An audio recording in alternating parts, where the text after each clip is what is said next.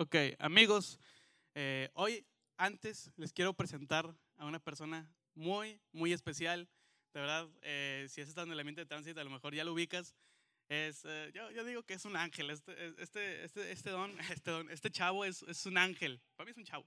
Este, es, es, no manchen, de verdad. Creo que es parte esencial de nuestro staff, es parte esencial hoy de este programa.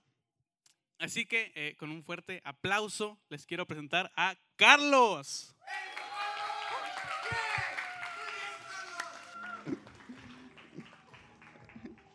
¿De dónde traigo porra? ¿Cómo están? Bien, bien. Me presento, mi nombre es Carlos Sánchez. Estoy colaborando con Bruno en el ambiente de, de Transit. Ya tenemos eh, desde enero más o menos que estamos en el ambiente de, de Transit. Y hoy, gracias a Bruno, que nos da la oportunidad de estar con ustedes, les voy a decir algo, eso no lo tenía en el speech, pero qué chido ambiente tienen. Te valorenlo mucho. Staff se lucieron con lo que están haciendo. Me quedé, desde que estaba para allá atrás lo veía, el empeño que le ponen, el amor que le ponen, el deseo que tienen de hacer las cosas bien. Los felicito, se ve muy chido todo. Bruno, felicidades. Eh, Hugo, felicidades. Sí, me confundo, es que confundo con mi líder. Ay, disculpa. Y también estoy contento porque hoy me toca abrir serie con ustedes. Hoy se inicia una serie que cuando vi el tema me pareció que era demasiadísimo importante. Porque el tema que la serie que se inicia esta semana, estas, estas cuatro semanas, es acerca de la familia. Y la serie se llama Una familia imperfecta. Una familia imperfecta. ¿Y sabes qué me causó mucho, mucho eh, impacto en mí cuando lo estaba viendo, porque un, un pensamiento que tengo yo es que la familia es primordial para cada uno de nosotros. La familia es la base de la sociedad. Si tenemos familias firmes, tenemos una sociedad fuerte. Si no tenemos familias firmes, la sociedad se va a empezar a tambalear. El problema es de que muchas veces, o en este tiempo, se le ha quitado el valor a la familia ya no se le pone el mismo valor, ya no se le pone la misma importancia. Entonces, esa prioridad bajó y la sociedad está, está temblando en esos momentos. Algo que pasó fue que se estandarizó la familia. Se, se empezó a dar la idea que la familia era papá, mamá, hijos, por lo general dos hijos. Y todo lo que estaba fuera de ese, de ese marco, ese ejemplo, lo catalogaban como que estuviera mal. Pero la familia es mucho más que eso. No es un papá, no es una mamá y dos hijos. En tránsito una vez que di un tema igual les dije dos hijos y el perro. Por si tienen perro también lo incluyen en la familia. Pero puede ser que la familia es diferente. Pudiera ser que alguien de aquí tenga papá y ustedes. Y esa familia no está mal. Solamente es una familia que se eh, que, no es como la sociedad quisiera que fuera. O estás con tu mamá y nada más vives tú. Por problemas entre tus padres que ya no pudieron estar juntos, tomaron la decisión de separarse y quedaste viviendo con tu papá o con tu mamá. O a lo mejor un poco más, más grave, vives con tu papá con tu mamá porque tu otro padre falleció. Entonces en este momento ya nada más vives con uno. No es que tu familia esté mal, Pudiera ser que ya no vivas con tus papás. A lo mejor únicamente vives con tu abuelo, con tu abuela, con algún tío, pero no quiere decir que tu familia esté mal.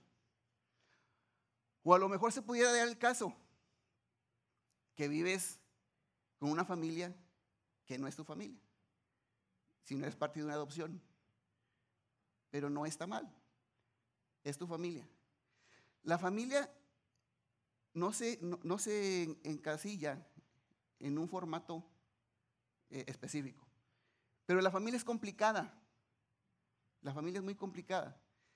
Por eso decimos que no hay una familia, no hay familia perfecta, las familias son imperfectas. Ninguna familia de los que estamos aquí representados, de los que estamos aquí, ninguna familia es perfecta.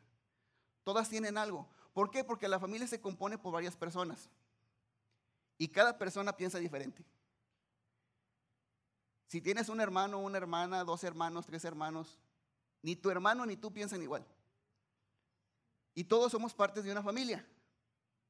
Todos pertenecemos a una familia, o en mi caso, formamos una familia.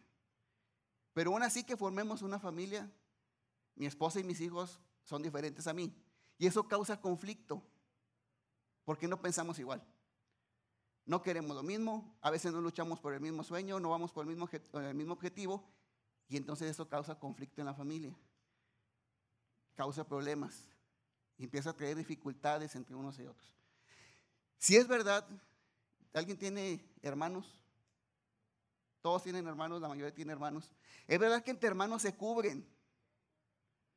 Algo, mira, ya está, sí, se cubren. Eh, puede pasar algo y el hermano cubre al otro para que no se enteren los papás. Y luego el otro se la regresa y se, y se cubre. Y tiene una buena relación. Pero aún ahí hay conflicto entre hermanos. El lunes, eh, no me acuerdo, lunes, martes de esta semana, fuimos a una plaza comercial y fuimos a, comer. Y en lo que comimos, el paquete que venía venía con dos conos, dos, conos ya para después. Terminamos de comer y le dije a, Regina y a Mateo, que son mis hijos, que fueran a, por los conos. Les di el ticket y les dije, vayan por los conos para que se los, eh, se los den. Jamie y yo, mi esposa, nos quedamos en la mesa. Quedamos platicando, no con el que estamos platicando, pero estábamos bien entretenidos en la mesa. Mateo y Regina fueron trajeron los conos y llegaron muy serios. Pero no dijeron nada. Nos levantamos, nos fuimos, nos subimos al carro, nos fuimos para la casa. Llegando a la casa, empecé, empecé a escuchar que Mateo se empezó a reír. Y luego se empezó a reír Regina.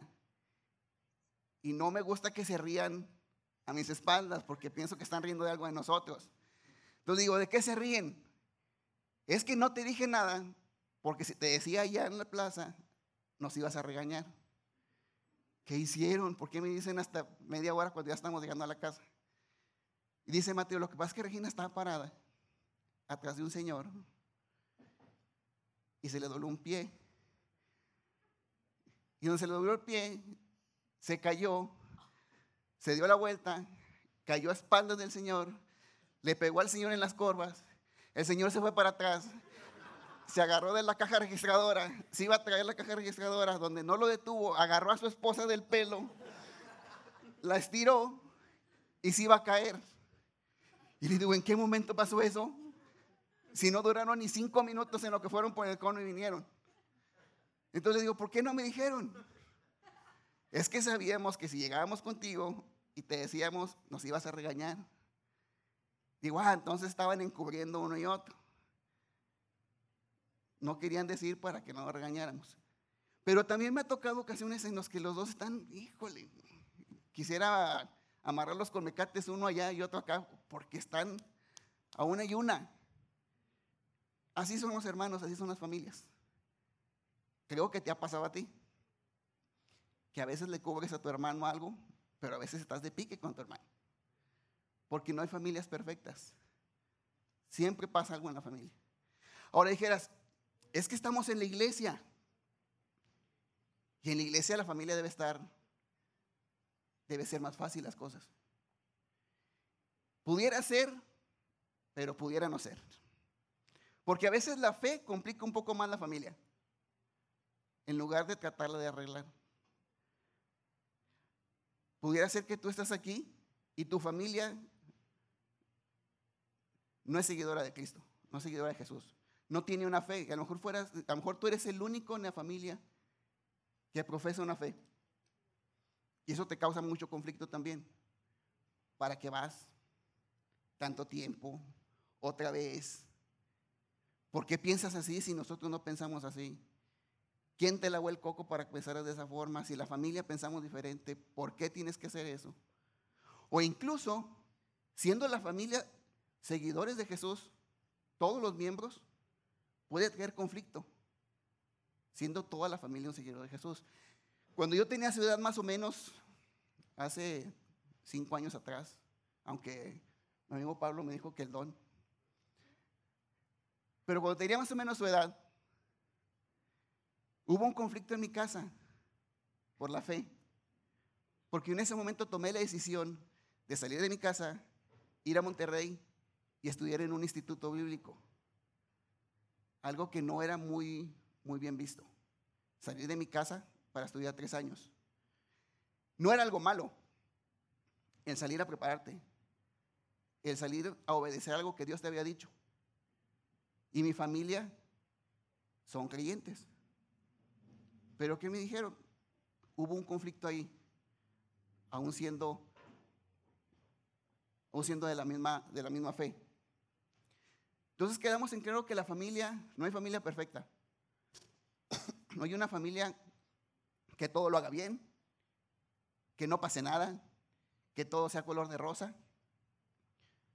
Pero hay algo que nos une como familia y es el amor.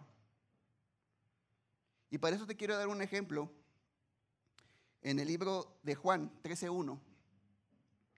Hablando Juan acerca de Jesús, dice, se acababa la fiesta de la Pascua, Jesús sabía que le había llegado la hora de abandonar este mundo para volver al Padre. Y habiendo amado a los suyos que estaban en el mundo, los amó hasta el final. Jesús tenía un grupo, que eran doce discípulos, que era su grupo cercano. Ellos anduvieron con Jesús un poco más de tres, de tres años. ¿Eran perfectos? No eran perfectos. Cometían errores, cometían muchísimos errores. Pero Jesús los amaba. Tus hermanos, tus papás, tus abuelos, tus tíos, la familia que está cercana a ti no son perfectos. No hacen todo bien. Pero aún así hay que amarlos. ¿Y cómo los debemos de amar? Juan 13, 3 al 5 dice, sabía Jesús que el Padre había puesto todas las cosas bajo su dominio, hablando también de las personas que lo seguían, y que, habían salido de Dios, que había salido de Dios y que volvería. Así que en esa cena de la Pascua, Jesús se levantó de la mesa, se quitó el manto y se ató una toalla a la cintura. Luego echó agua en un recipiente y comenzó a lavar los pies de sus, discípulos y a secárselos con una toalla, con una toalla que llevaba en la cintura. En esta, en esta porción, Jesús le lava los pies a los discípulos. A lo mejor ahorita no lo vemos tan, tan drástico, pero en aquel entonces el hecho de que alguien lavara los pies a otra persona era un acto de lo más bajo. Únicamente se le daban a los esclavos, eran las personas que daban ese servicio a la gente. Ahora imagínense, no había carros, no había, no había calles pavimentadas, este, la gente se movía caminando en la tierra con unos guaraches que eran de piel, su suela era de piel, caminaban distancias muy, muy grandes, muy largas. Entonces imagínense todos sudados. La la parte de abajo del, del pie, toda sudada, caminando entre la tierra, entre los dedos se les metía la tierra y se les metía el sudor. Llegaban a una casa, se sentaban y el esclavo venía, sacaba el bote, le quitaba los guaraches y empezaba a tallarle entre los deditos, sacándole el quesito de los deditos para lavarle los pies. Gracias, amigo. Entonces se sentaba ahí, tallaba los quesitos, todos. Eso es lo que hacían. Imagínense entonces Jesús levantándose de la mesa y yendo con sus discípulos y te quitó el zapato. Y le quitaba el zapato y le empezaba a lavar los pies a los discípulos. Y Pedro le decía, es que ¿por qué haces tú esto? Tú eres el líder, tú eres el que mandas, eres el maestro, eres el rabino. Tú no lo debes de hacer. ¿Por qué lo haces? Y únicamente Jesús lo hizo por amor. Por el amor que tenía a sus discípulos. El servicio a la familia y a tus hermanos, a tus papás, a tus tíos. Es de la forma en que vas a demostrar el amor que les tienes. Aunque sea la forma más menos pensada. Pero de esa forma vas a mostrarle amor a tus discípulos. Y te tengo una noticia que a lo mejor no nos gusta mucho. Juan capítulo 13, versículo 34 y 35 dice, este mandamiento nuevo les doy, que se amen los unos a los otros, así como yo los he amado. También ustedes deben de amarse los unos a los otros. De este modo todos sabrán que son mis discípulos. Si se aman los unos a los otros, ya después decía trabalenguas, unos a los otros, los unos a los otros, los unos a los otros. Pero es el mandato de Jesús. Un nuevo mandato nos dio, que nos amemos los unos a los otros. Entre esos que nos está mandando a amar está la familia. Están los que viven contigo. Entonces cuando pasa algo que complica la relación, o cuando tienes un pique con tu hermano, tienes un pique con tu papá, hay un mandato que dice, ámalo como te amó Jesús. Y viene tu hermano y te está moliendo. Y Jesús te dice, te dio un nuevo mandato, ámalo como te amé yo. O te dice algo tu papá que no quieres hacer.